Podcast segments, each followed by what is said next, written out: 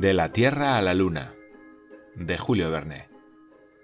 Capítulo 5. La novela de la Luna. Si alguien mirara con una vista infinitamente penetrante y colocado en este centro desconocido a cuyo alrededor gravita el mundo, habría visto en la época caótica del universo miríadas de átomos que poblaban el espacio. Poco a poco, pasando siglos y siglos, se produjo una variación, manifestándose una ley de atracción a la cual se subordinaron los átomos hasta entonces errantes. Aquellos átomos se combinaron químicamente según sus afinidades, se hicieron moléculas y formaron esas acumulaciones nebulosas de que están habitadas las profundidades del espacio. Animó luego aquellas acumulaciones un movimiento de rotación alrededor de su punto central, aquel centro formado de moléculas vagas empezó a girar alrededor de sí mismo, condensándose progresivamente. Además, siguiendo leyes de mecánica inmutables, a medida que por la condensación disminuía su volumen, su movimiento de rotación se aceleró, de lo que resultó una estrella principal, centro de las acumulaciones nebulosas. Mirando atentamente, el observador hubiera visto entonces las demás moléculas de la acumulación conducirse como la estrella central, condensarse de la misma manera por un movimiento de rotación bajo forma de innumerables estrellas. La nebulosa estaba formada. Los astrónomos cuentan actualmente cerca de 5.000 nebulosas. Hay una entre ellas que los hombres han llamado la Vía Láctea, la cual contiene 18 millones de estrellas, siendo cada estrella el centro de un mundo solar. Si el observador hubiese entonces examinado especialmente entre aquellos 18 millones de astros uno de los más modestos y menos brillantes, una estrella de cuarto orden, la que llamamos orgullosamente el Sol, todos los fenómenos a que se debe la formación del universo se hubieran realizado sucesivamente a su vista hubiera visto al Sol, en estado gaseoso aún y compuesto de moléculas movibles, girando alrededor de su eje para consumar su trabajo de concentración. Este movimiento, sometido a las leyes de la mecánica, se hubiese acelerado con la disminución de volumen, llegando un momento en que la fuerza centrífuga prevaleciese sobre la centrípeta que tiende a empeler las moléculas hacia el centro. Entonces, a la vista del observador, se habría presentado otro fenómeno. Las moléculas situadas en el plano del ecuador, escapándose como una piedra de una onda que se rompe súbitamente, habrían ido a formar alrededor del Sol varios anillos concéntricos semejantes a los de Saturno. Aquellos anillos de materia cósmica, dotados a su vez de un movimiento de rotación alrededor de la masa central, se habrían roto y descompuesto en nebulosidades secundarias, es decir, en planetas. Si el observador hubiese entonces concentrado en estos planetas toda su atención, les habría visto conducirse exactamente como el Sol y dar nacimiento a uno o más anillos cósmicos, origen de esos astros de orden inferior que se llaman satélites. Así pues, subiendo del átomo a la molécula, de la molécula a la acumulación, de la acumulación a la nebulosa, de la nebulosa a la estrella principal, de la estrella principal al Sol, del Sol al planeta y del planeta al satélite, tenemos toda la serie de las transformaciones experimentadas por los cuerpos celestes desde los primeros días del mundo. El Sol parece perdido en las inmensidades del mundo estelar, y sin embargo, según las teorías que actualmente privan en la ciencia, se había subordinado a la nebulosa de la Vía Láctea centro de un mundo, aunque tan pequeño parece en medio de las regiones etéreas, es sin embargo enorme, pues su volumen es un millón cuatrocientas mil veces mayor que el de la Tierra. A su alrededor gravitan ocho planetas, salido de sus mismas entrañas en los primeros tiempos de la creación. Estos planetas, enumerándolos por el orden de su proximidad, son Mercurio, Venus, Tierra, Marte, Júpiter, Saturno, Urano y Neptuno. Además, entre Marte y Júpiter circulan regularmente otros cuerpos menos considerables, restos errantes tal vez de un astro hecho pedazos, de los cuales el telescopio ha reconocido ya 82. De estos servidores que el Sol mantiene en su órbita elíptica por la gran ley de la gravitación, algunos poseen también satélites. Urano tiene ocho, Saturno otros tantos, Júpiter cuatro, Neptuno tres, la Tierra uno. Este último, uno de los menos importantes del mundo solar, se llama Luna, y es el que el genio audaz de los americanos pretendía conquistar. El astro de la noche, por su proximidad relativa y el espectáculo rápidamente renovado de sus diversas fases, compartió con el Sol, desde los primeros días de la humanidad, la atención de los habitantes de la Tierra. Pero el Sol ofende los ojos al mirarlo, y los torrentes de luz que despide obligan a cerrarlos a los que los contemplan. La plácida Febe, más humana, se deja ver complaciente en su modesta gracia, agrada a la vista, es poco ambiciosa y sin embargo se permite alguna vez eclipsar a su hermano, el radiante Apolo, sin ser nunca eclipsada por él. Los maometanos, comprendiendo el reconocimiento que debían a esta fiel amiga de la tierra, han regulado sus meses en base a su revolución. Los primeros pueblos tributaron un culto muy preferente a esta casta deidad. Los egipcios la llamaban Isis, los fenicios Astarte, los griegos la adoraron bajo el nombre de Febe, luna de Latona y de Júpiter, y explicaban sus eclipses por las visitas misteriosas de Diana al bello Endimión. Según la leyenda mitológica, el león de Nemea recorrió los campos de la luna antes de su aparición en la Tierra, y el poeta Agesianax, citado por Plutarco, celebró en sus versos aquella amable boca, aquella nariz encantadora, aquellos dulces ojos, formados por las partes luminosas de la adorable Selene. Pero si bien los antiguos comprendieron a las mil maravillas el carácter, el temperamento, en una palabra, las cualidades morales de la luna bajo el punto de vista mitológico, los más sabios que había entre ellos permanecieron muy ignorantes en selenografía.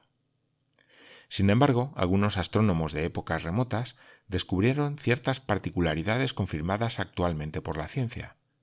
Si bien los acadios pretendieron haber habitado la Tierra en una época en que la Luna no existía aún, si bien Simplicio la creyó inmóvil y colgada de la bóveda de cristal, si bien Tasio la consideró como un fragmento desprendido del disco solar, si bien Clearco, el discípulo de Aristóteles, hizo de ella un bruñido espejo en que se reflejaban las imágenes del océano, si bien otros, en fin, no vieron en ella más que una acumulación de vapores exhalados por la Tierra, o un globo medio fuego, medio hielo, que giraba alrededor de sí mismo, algunos sabios, por medio de observaciones sagaces, a falta de instrumentos de óptica, sospecharon la mayor parte de las leyes que rigen al astro de la noche.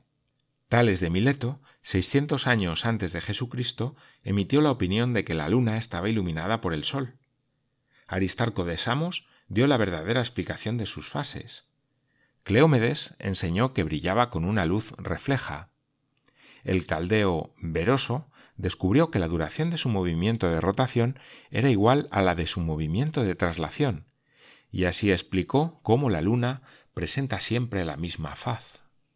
Por último, Hiparco, dos siglos antes de la era cristiana, reconoció algunas desigualdades en los movimientos aparentes del satélite de la Tierra.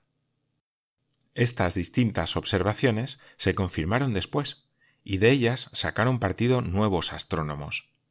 Ptolomeo en el siglo II y el árabe Abul Beza en el siglo X completaron las observaciones de Hiparco sobre las desigualdades que sufre la Luna siguiendo la línea tortuosa de su órbita, bajo la acción del Sol.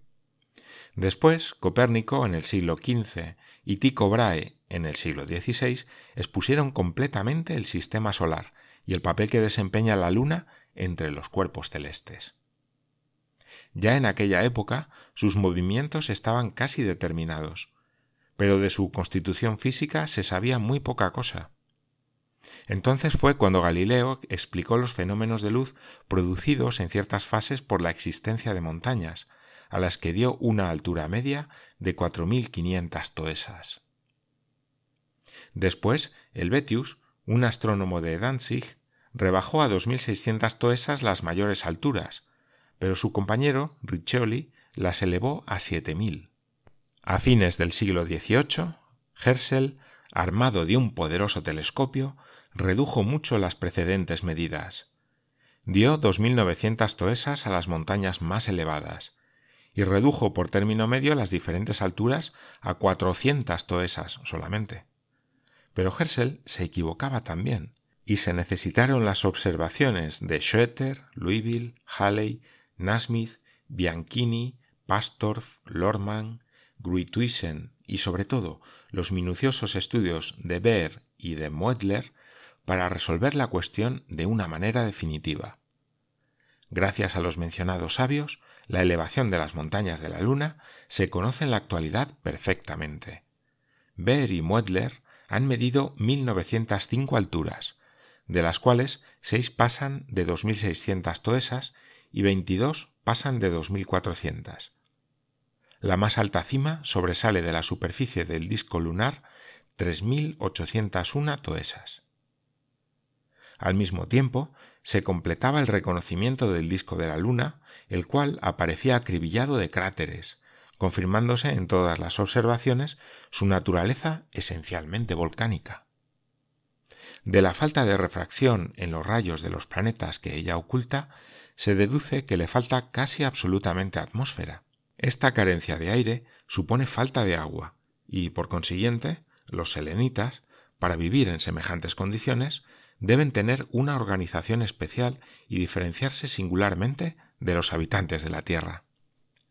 Por último, gracias a nuevos métodos, instrumentos más perfeccionados registraron ávidamente la Luna, no dejando inexplorado ningún punto en su hemisferio, no obstante medir su diámetro 2.105 millas, que son 3.475 kilómetros, es decir, algo más de una cuarta parte del diámetro terrestre, y de ser su superficie igual a una treceava parte de la del globo, es decir, 38 millones de kilómetros cuadrados, y su volumen una cuadragésimo novena parte de la esfera terrestre, pero ninguno de estos secretos podía serlo eternamente para los sabios astrónomos, que llevaron más lejos aún sus prodigiosas observaciones.